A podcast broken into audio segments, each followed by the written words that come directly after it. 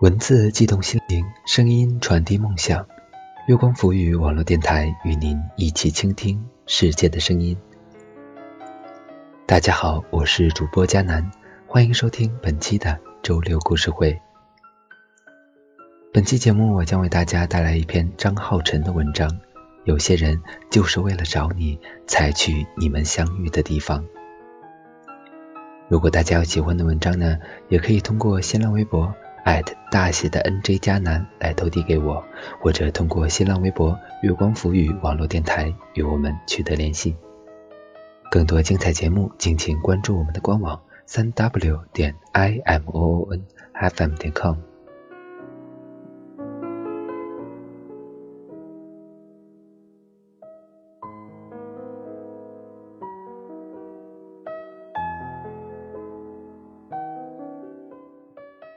单身的人总说一个人挺好，没有嫉妒，也没有失望。但每当把自己打扮的人模狗样时，却没人在乎。发个烧去医院，吊点滴得靠自己挂号，在机场上个厕所还要拎着行李箱去时，就有那么一瞬间不再像一个人了。其实，所有理直气壮的单身背后，都藏了多少苦逼兮兮的人生。这个故事的单身主角是逗号小姐和句号先生，两人通过打车软件认识，因为赶时间又叫不到车，逗号小姐尝试各种办法未果，于是鬼使神差的把打车软件头像上的自拍换成了个长发美女，没出两秒，句号先生抢了她的单。逗号小姐是个资深文艺青年，爱在深夜的朋友圈里写鸡汤。保持每天一部冷门佳片的习惯。二十二岁那年，开了个纹身贴纸的淘宝店，一直平淡经营至今。生活永远是个未完待续的状态，感情也如是。句号先生的人生则圆满得多，含着金汤匙出生，爸妈虽然难搞，但也没给他继承家业的压力。在加拿大半玩半学，混了个文凭。回国后就开始享受人生。自从打车软件有了顺风车功能以后，他无聊了就变成车主，只拉漂亮妹子，轻度聊骚，愿者上钩。可能是出于买家秀和卖家秀的区别，让句号先生失望了，也或者有其他什么原因，句号先生全程沉默，不顾逗号小姐的问询。直到问他车上有没有水还不见搭理的时候，逗号小姐怒了，搬出为人处事、生存哲学一番聒噪教育。句号先生只回了他一句：“长得朴素还话多，人生够不幸的了，对自己好点我看着都心疼。”到了目的地，叫嚣着要投诉他的逗号小姐愤然的下了车，甩上车门。做了一个非常用力的鬼脸，心里想最好是一辈子当司机。然后他才看到句号先生开的是保时捷。车刚开到三里屯，句号先生准备接单，后座突然响起电话铃，是一部套着粉色大哥大形状保护套的 iPhone，心想是刚才那个女乘客的，还准备给她送回去。结果一接通，就听到逗号小姐尖利的声音大喊：“你最好把手机还给我，我手机可是有定位系统的，我告诉你，天涯海角我也带你去。”句号先生火不打一处来，看见旁边开过来一辆垃圾车，直接摇下车窗，用力丢到了垃圾车厢里。结果最后还是被赶来的逗号小姐找回来了，因为北京实在太堵了。逗号小姐当着句号先生的面打了投诉电话，声泪俱下的复述事情的经过，重要的事情说了三遍，请封杀这个车主。句号先生急了，你活生生断了我体验生活的后路。逗号小姐换上一脸鄙薄的表情说：“是断了你泡妞的后路吧？”打车软件的客服适时来了电话，句号先生没看见，回头瞪了他一眼，咬牙切齿的上了车，扬长而去。逗号小姐晃着手里的粉色大哥大，微笑的行注目礼。至此，这场荒诞的相遇终于结束。事情变得有意思起来是在一周之后，逗号小姐的纹身店突然收到一条差评，理由写着：“卖家说是防水纹身贴，我丢到浴缸里泡了一晚上就烂了，请问哪里防水？”气到肝颤的逗号小姐打电话过去想协商取消，但提示对方是空号，本想放弃，结果第二天又收到一个差评。到第三个差评出现的时候，买家的电话终于打通了。那男的气焰嚣张，逗号小姐低声下气，全程把对不起仨字挂在嘴边。突然，那男的大笑，听出是句号先生后。他胸闷气短，一时间连脏话都捉襟见肘，只得恶狠狠地挂掉了电话。逗号小姐从未经历过差评带来的灾难，原本就普通的小店，因为三个莫名其妙的差评，几天内订单竟然缩水了一半。执拗的逗号小姐不信邪，勉强撑了半个月，结果眼看交了房租后，银行卡的数字迟迟不见更新。不得已，乖乖打回了句号先生的电话，求他取消差评。句号先生说：“取消可以，一个条件换一个差评。第一个条件，逗号小姐亲自打电话给打车软件客服，依然声泪俱下的说，上次的投诉是自己脑回路失常，一次恶作剧。她从未见过如此体贴幽默又责任感爆棚的司机。”他为打车软件公司能有这样的车主感到荣幸和骄傲。第二个条件，句号先生说他家的阿姨住院了，让逗号小姐给他打扫卫生，为期一个月。挂着一副专业家政脸的逗号小姐到了他家就震惊了。先不说占地尺寸和电视里那些豪宅无异，粉碎他三观的是，他第一次见到可以喷水唱歌的马桶。可以控制屋里灯光、窗帘、空调一切东西的 iPad，以及卧室天花板是一块可以变成星空的 LED。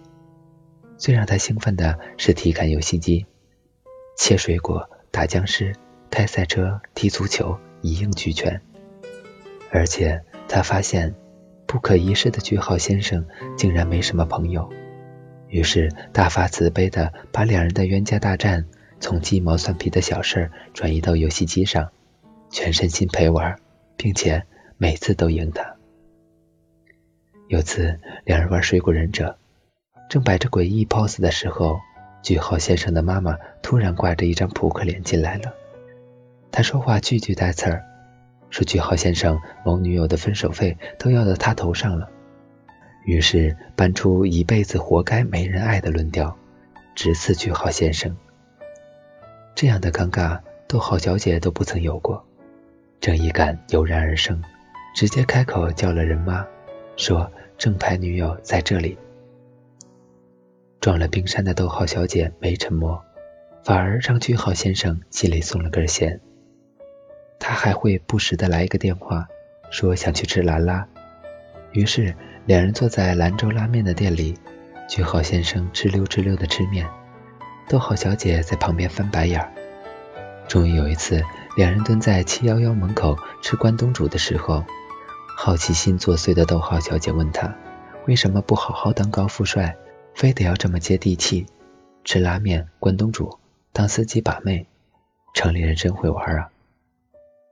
句号先生说：“爸妈是谁又不是我能选的，但我是谁是我自己可以决定的。”至于过去在一起的那些妹子，不过是因为觉得自己不够好，那就在不够好的人身上试错，大家互不耽误。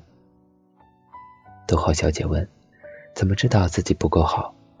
如果自己变成异性，看看会不会喜欢现在的自己？”句号先生答：“逗号小姐沉默半晌，那我挺喜欢我的。那你得离我远点儿。说着，句号先生开始往嘴里塞关东煮。两人沉默片刻，逗号小姐又问：“第三个条件是什么？”句号先生抱着一嘴的食物说：“再等等。”句号先生二十六岁生日那天，他伟大的母亲送给他的生日礼物是发配他跟逗号小姐去大阪旅游。难得冰山妈妈有点融冰的迹象，加之又是始作俑者，逗号小姐只得硬着头皮跟着去。嘴上说着不想要，身体却非常实诚的逗号小姐，出了机场后，整个人就像手机调到了震动模式，全程亢奋。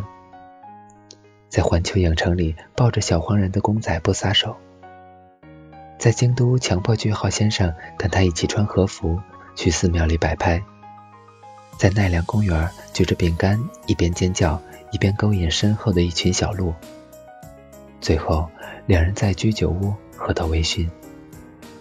见逗号小姐专注吃着毛豆，句号先生突然说：“第三个条件，不管你愿不愿意，我好不好？”我给你七天，必须喜欢上我，因为我已经喜欢上你了。结果没出三天，逗号小姐就提前完成了任务。当那铁石心肠化作百转柔肠，当那既定标准忘到九霄云外，当那一厢情愿变成一生厮守，句号待在逗号身边，两人在一起就是一段情话。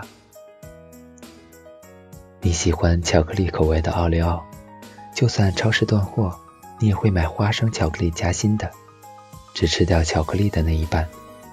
吃到甜的梨子是要靠运气的，一口很甜，一口酸了，那就不吃了。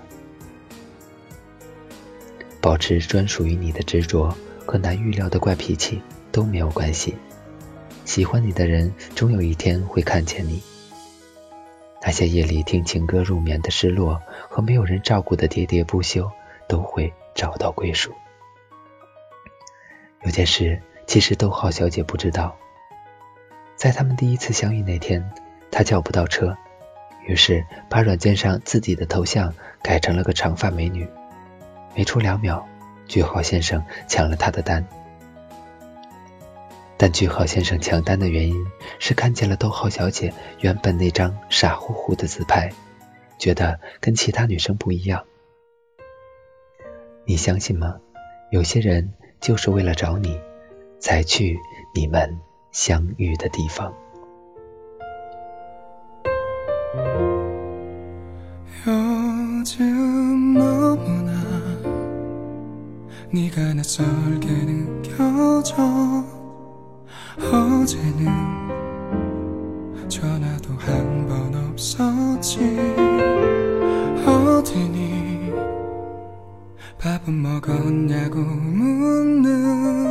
상냥한 네 말 기다렸는데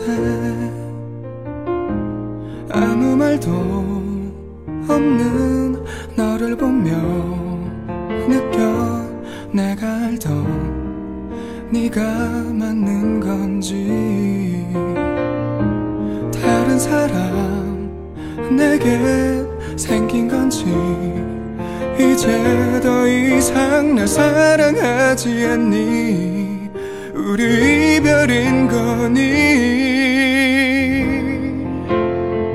왜 내가 싫어졌는지 내게 말해줄 순 없니?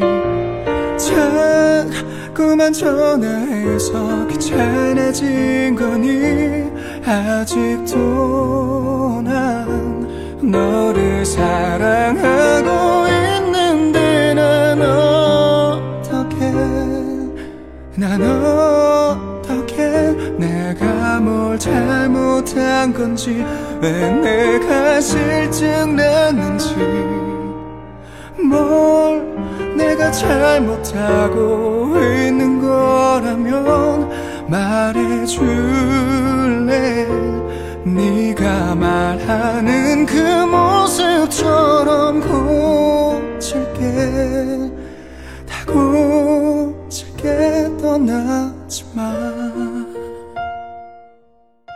好了，本期的周六故事会到这里就结束了。我是主播佳南，感谢大家的收听。更多精彩节目，敬请关注我们的官网三 w 点 i m o o n f m 点 com，或者通过搜索添加公众微信号“城里月光”。我们下期再见吧。 말해줄 것 같은데 보고 싶다. 자꾸 생각난다. 내게 말해주던 너는 어디 갔니? 사랑한다. 너만 사랑한다. 그 말했던 거 거짓말이니. 거짓이었니 왜 내가 싫어졌는지 내게 말해줄 순 없니? 자꾸만 전화해서 귀찮아진 거니? 아직도 난 너를 사랑하고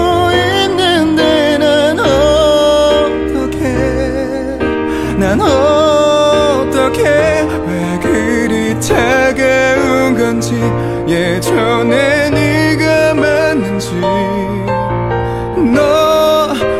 만나던 그 사람 때문이니 말해줄래? 네가 만나는 그 사람